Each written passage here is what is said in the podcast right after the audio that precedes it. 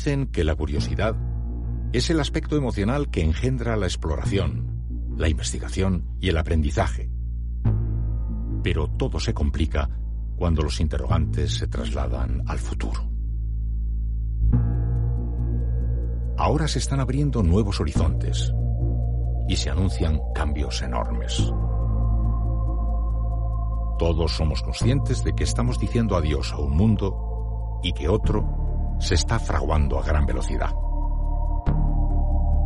Si pudiéramos desplazar un enviado especial a ese futuro, ¿con qué nos encontraríamos? Por eso, con mi penúltima energía profesional, me propongo viajar a esa frontera, para conocer y escuchar a quienes están diseñando el nuevo tiempo. Voy a dejar al descubierto mi bendita curiosidad para intentar desentrañar esa gran incógnita. ¿Cómo será el mundo cuando ya no esté?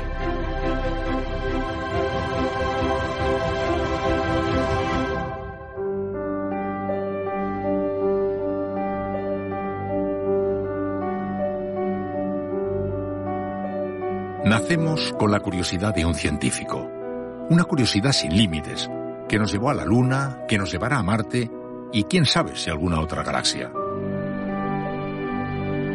Debemos mirar al espacio para buscar nuestro pasado y nuestro futuro. Debemos explorar nuevos territorios para saber si estamos solos. Para enfrentarnos a las amenazas cósmicas que ignoramos o para encontrar nuestro particular jardín del Edén. Sobre estas y otras cuestiones hablamos con Neil deGrasse Tyson, astrofísico norteamericano, discípulo de Carl Sagan y experto en la formación de estrellas. Señor deGrasse, yo soy de la generación que quedó deslumbrada por la llegada del hombre a la Luna.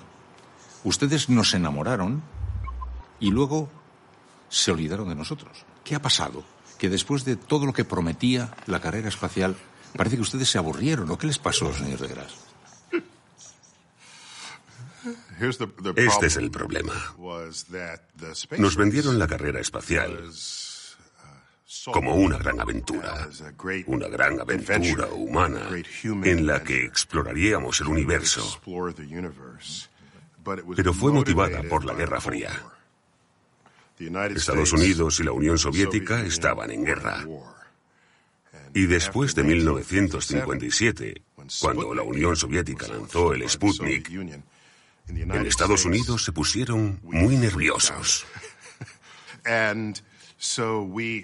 Quizás no sea racional, pero nos sentimos amenazados. Así empezó la carrera espacial. Como era la guerra lo único que alimentaba la carrera espacial, cuando nos dimos cuenta de que Rusia, la Unión Soviética, no iba a ir a la Luna, después de que nosotros fuéramos, no había más que hacer. A mucha gente le sentó mal el que no continuáramos. Pero si observas todas las razones por las que fuimos, entonces es obvio el por qué no continuamos. Existen otras razones para ir al espacio, creo, aparte de la guerra.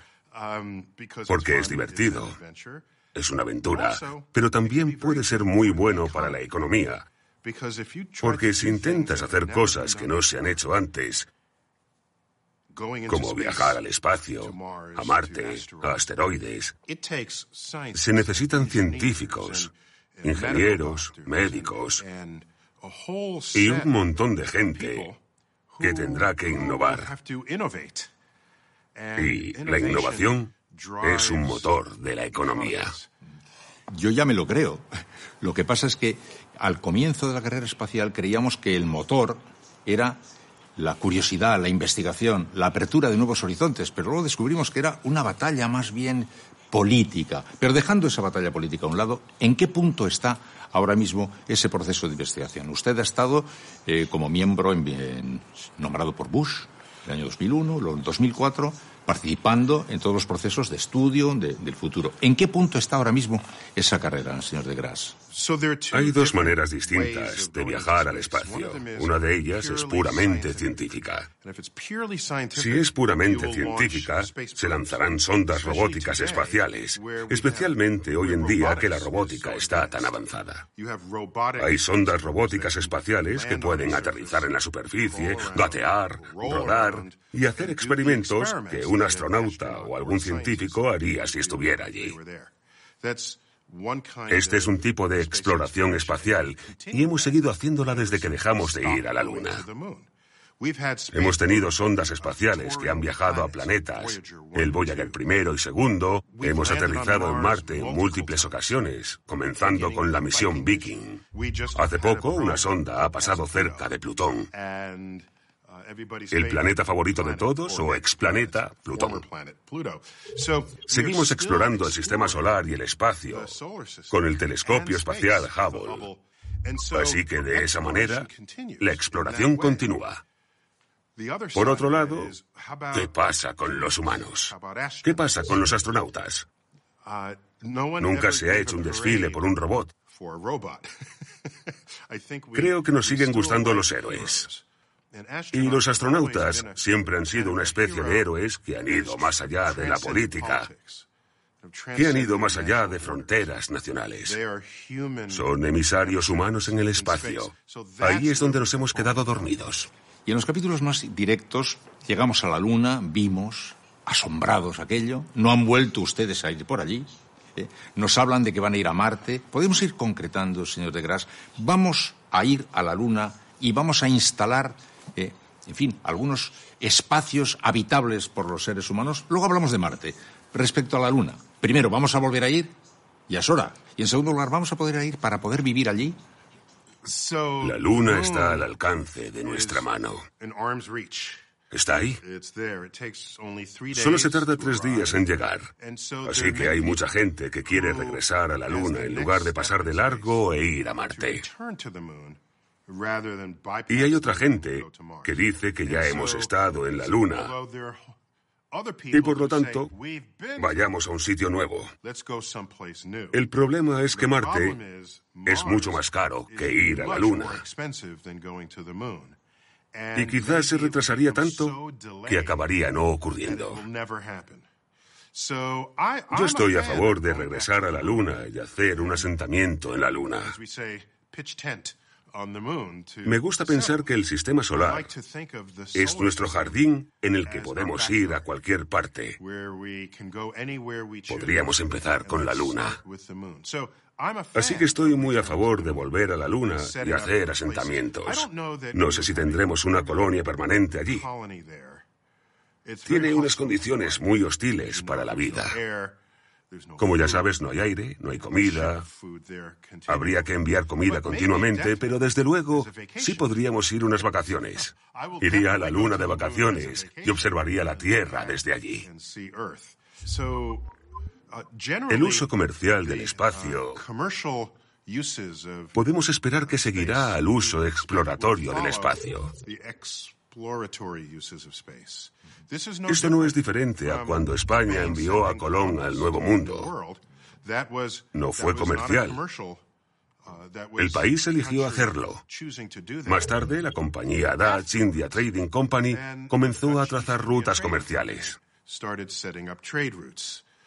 Alguien tiene que explorarlo primero. Alguien tiene que tener esa iniciativa, la iniciativa político-cultural. Entonces podremos explotar lo comercial. ¿Iremos a Marte en los próximos 20 años, señor de Gras? Ah, en Estados Unidos, el presidente Obama hizo que la NASA se comprometiera a poner astronautas en Marte en algún momento de la década de 2030. Yo estuve en aquel discurso.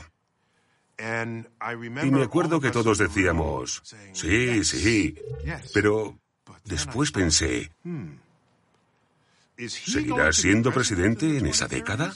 No. ¿Qué presupuesto lo va a financiar? Un presupuesto que todavía no existe. Me preocupa que vivamos en un tiempo en el que un líder puede prometer algo que no va a cumplir. El presidente Kennedy en la década de 1960 dijo, pondremos a un hombre en la luna y lo volveremos a traer a la Tierra sano y salvo antes de que la década termine. Eso era un marco temporal. Y si no hubiera sido asesinado, habría sido presidente durante casi todo ese tiempo. Su capital político podría haber sido invertido en ese objetivo. Podía ver cómo se hacía realidad. Si tu promesa abarca varios liderazgos, me preocupa. Me preocupa. Así que no sé si los humanos estaremos en Marte en 20 años. Quizás si encontramos petróleo en Marte. Hay una, un argumento que usted da, señor de Gras, que a mí me parece absolutamente poderoso. Dice, en Martes hubo vida. Hay agua subterránea. Un día, tal vez, en el pasado, hubo agua en la superficie. Hubo vida y ahora no hay vida. Nosotros podemos aprender en Marte cómo muere un planeta. Ahora que estamos preocupados por la suerte de nuestro planeta, esa es una buena razón para ir a Marte, aprender cómo muere un planeta. Sí, hay un nuevo campo en los estudios del espacio. Se llama la planetología comparativa. Y esta ciencia compara dos planetas y se pregunta qué tienen en común y qué tienen distinto.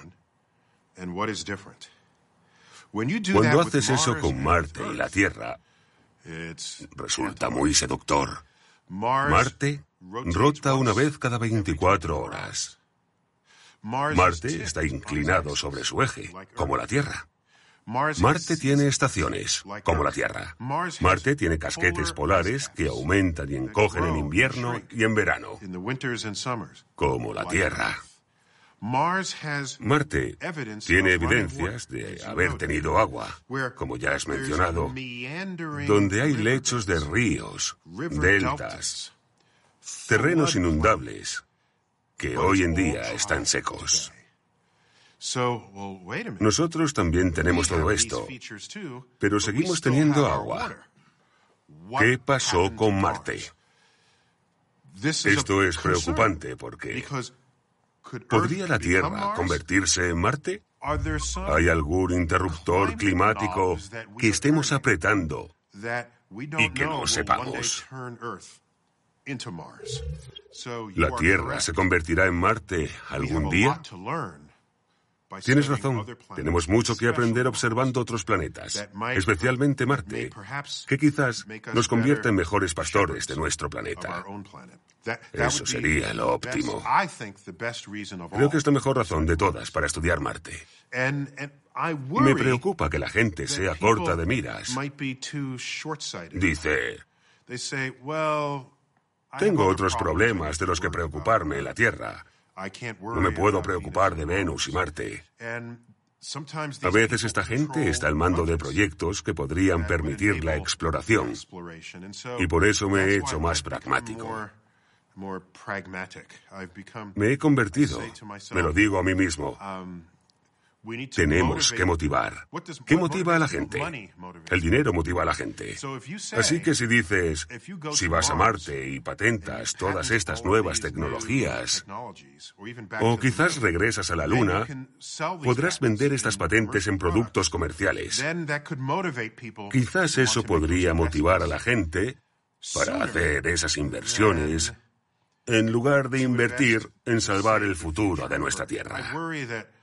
Me preocupa que no tengamos la longitud de miras para hacerlo de otra manera. Bueno, es cierto que el dinero es el gran motor, pero también lo es, señor de Gras, la gran curiosidad. El hombre se ha pasado toda la historia humana eh, movido por la gran curiosidad, mirar el firmamento, mirar el firmamento y hacerse las grandes preguntas, ¿no? También del propio origen, el Big Bang, el momento primero. Eh, Supongo que eso no es muy concreto, eso no se compra con dinero, pero no me diga usted que eso no es un motor excitante para la imaginación de los seres humanos. ¿Cómo empezó todo, señor de Gras? ¿Cómo empezó todo? ¿Cómo fue el día aquel, aquel segundo exacto en el que se produjo la gran explosión? Todos estamos de acuerdo que la curiosidad tiene mucha fuerza. Y todos la tenemos, especialmente de niños. A veces cuando nos hacemos adultos la perdemos. Todos los niños sienten curiosidad sobre todo. Yo digo que la única diferencia entre un científico y otros adultos es que un científico tiene el corazón de un niño que quiere hacer preguntas y quiere saber lo que hay debajo de una piedra. Yo no soy, yo no soy un científico ni un niño, pero sigo teniendo esa misma curiosidad, señor de Graaf. Entonces tienes el corazón de un niño. Eso. Uh, sí. Creo que cuanta más gente conserve el corazón de un niño, más probable será esto. Uh, Pero ten en cuenta que al final alguien tendrá que firmar el cheque. Volvamos a la historia de España. Tenemos a Cristóbal Colón, que es italiano. Quiere explorar.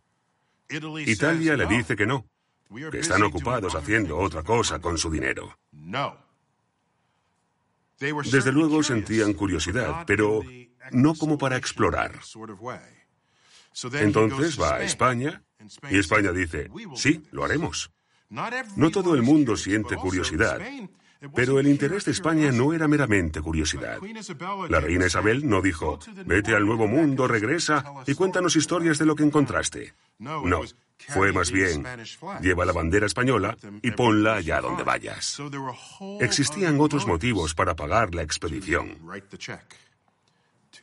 No era simplemente, Colón sienta curiosidad. La historia muestra que eso no es suficiente para costear los gastos, para hacer la exploración. Por cierto, el telescopio Hubble, nuestros ojos en el universo, fue relativamente económico comparándolo con enviar humanos al espacio. Podemos satisfacer mucha curiosidad con niveles de financiación por debajo del nivel del radar. Por debajo del nivel en el que la gente debatía y decía que no. Hemos ido a Plutón, hemos ido a Marte con rovers. Todo eso es curiosidad a precio asequible. Cuando se quiere poner a una civilización en otro planeta, eso ya es otro nivel. ¿Usted cree que va a haber transformaciones en los próximos 30 años tan revolucionarias como dicen los de la Singularity University? Eh? En fin, de la NASA, usted ha estado con ellos. Estuvimos hace poco hablando con gente de la Singularity University y nos dijo cosas del calibre de eh, podremos frenar el proceso de envejecimiento, muerte a la muerte. En 30 años nacerá un hombre nuevo, el hombre hijo de la inteligencia artificial, no tendrá que ver con el Homo sapiens que hemos conocido.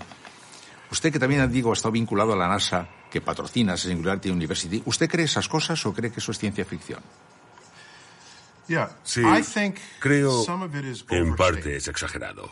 Uh, Por cierto, desde que la tecnología es importante en la civilización, nos remontamos a la revolución industrial. Um, Cada periodo de 30 años ha demostrado avances tremendos en cómo obramos en nuestras vidas. Así que no me sorprendería si en los próximos 30 años continuáramos teniendo cambios en la manera en que vivimos nuestras vidas. Uh, Creo que la idea de que podamos subir nuestra conciencia a un ordenador y que de esa manera el ordenador se convierta en nosotros, no creo que entendamos lo suficientemente bien la conciencia como para que eso ocurra. Ten en cuenta que dos gemelos con un ADN idéntico no tienen la misma conciencia. Operan como dos personas diferentes. Cuando uno tiene una idea, el otro no la tiene, aunque sean idénticos. El mero hecho de hacer una copia idéntica de tu mente en un ordenador no te hace a ti. Quizás haya un gemelo tuyo, pero no te hace a ti. Tú sigues yendo a la playa, conoces a gente, tienes algo bueno. ¿El ordenador ha cenado algo bueno? ¿El ordenador ha ido a la playa? ¿El ordenador ha ido a un festival? No, el ordenador se ha quedado ahí quieto. Todavía no estoy convencido de que, de alguna manera, los ordenadores se convertirán en nosotros. En cuanto a la biología y fisiología humana, el que puedan hacer que vivamos para siempre, no veo por qué eso no sea posible. Cuanto más entendemos sobre la vida, cuanto más entendamos sobre la influencia de las moléculas, el envejecimiento, tendremos el control sobre esas moléculas, por supuesto. Podemos invertirlo, pero yo te preguntaría, ¿querríamos hacerlo? Ya nos cuesta mucho mantener a la población actual del planeta. Por esto la gente muere. Si de repente nadie muriera, pero siguiéramos teniendo bebés, la población crecería más rápido que hoy en día. Ese es el primer problema. El segundo problema, me apoyo en el hecho de que sé que voy a morir para motivarme a conseguir cosas en mi vida. Si supiera que voy a vivir para siempre, ¿por qué darse prisa? Quédate en la cama. Tómate tu tiempo. Yo, no, tengo, no tengo ningún interés en que se llegue a la inmortalidad. Le preguntaba si sabe, pues si cree usted que eso es posible, porque usted considera eh, que hay novedades que pueden un día aparecer de manera espectacular. Usted habla nada menos que de la quinta dimensión. Yo recuerdo que la primera vez que le oí me impresionó mucho. Usted dice, trabajamos en tres dimensiones, está la cuarta dimensión, que es el tiempo, que opera en presente permanentemente, pero usted dice, pero ¿y si existe una quinta dimensión? que cruce el pasado y el futuro y el presente en una única realidad presente. Eh, ¿Esta es una especulación teórica que usted hace o es que usted cree que puede pasar, puede estar eso en la realidad todavía no conocida, pero que un día conoceremos, la quinta dimensión? Sí. Primeramente, me alegra oír que no quieras vivir para siempre. Porque eso, como he dicho, traería una serie de problemas para los que no estamos preparados. Así que me gustaría centrarme en lo que me aporta mi mortalidad. No, no, no, quiero ser una carga para la humanidad, yo no, tengo ninguna. Bien, bien. Uh, Sobre las dimensiones superiores, uh, existen de manera matemática. Somos prisioneros de nuestras tres dimensiones espaciales, altura, anchura y profundidad. y nos podemos mover en esas tres dimensiones. Tenemos libertad en esas tres dimensiones, podemos movernos entre ellas, pero con el tiempo, una de las dimensiones, somos prisioneros del presente en continua transición del pasado al futuro. Así que, matemáticamente, no cabe duda de que si nos eleváramos a una dimensión superior, una quinta dimensión, no hay razón por la que no seríamos capaces de reunirnos con nosotros mismos en otro sitio dentro de esa línea temporal. Eso resultaría interesante, pero lo que no sabemos es que si te reúnes contigo mismo hace 30 minutos, ¿vuelves a vivir esos 30 minutos solamente? Eso no resulta tan divertido. Quieres tener el conocimiento del futuro que te llevas al pasado. Y así podrías hacer ajustes. Puedes decirlo acertado en caso de que hubieras metido la pata. Quizás puedas mejorar tu relación. Puedes saber cómo comportarte mejor. Pero usted se imagina la pesadilla de ser inmortales y al mismo tiempo vivir en la quinta oh. dimensión. Sí. Eso no sé cómo entenderlo. Las dimensiones superiores uh, serían una latitud extraordinaria que tendríamos en nuestras vidas y en nuestra civilización.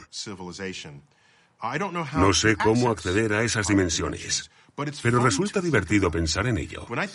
Cuando pienso en dimensiones superiores, pienso en almacenamiento. Pienso en esto todo el tiempo.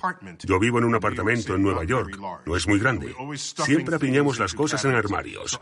Así que quizás pienso en las dimensiones superiores más que la mayoría de la gente. A medida que la ciencia ha avanzado, regreso a lo que hace un momento le apuntaba, la historia de la humanidad ha sido un pugilato entre la ciencia que avanza y los pensamientos religiosos que enfrente oponían sus dogmas. A medida que la ciencia ha ido avanzando, ha ido replegándose el pensamiento religioso, pero no retirándose, sino sencillamente replegándose a posiciones más estrechas cada vez.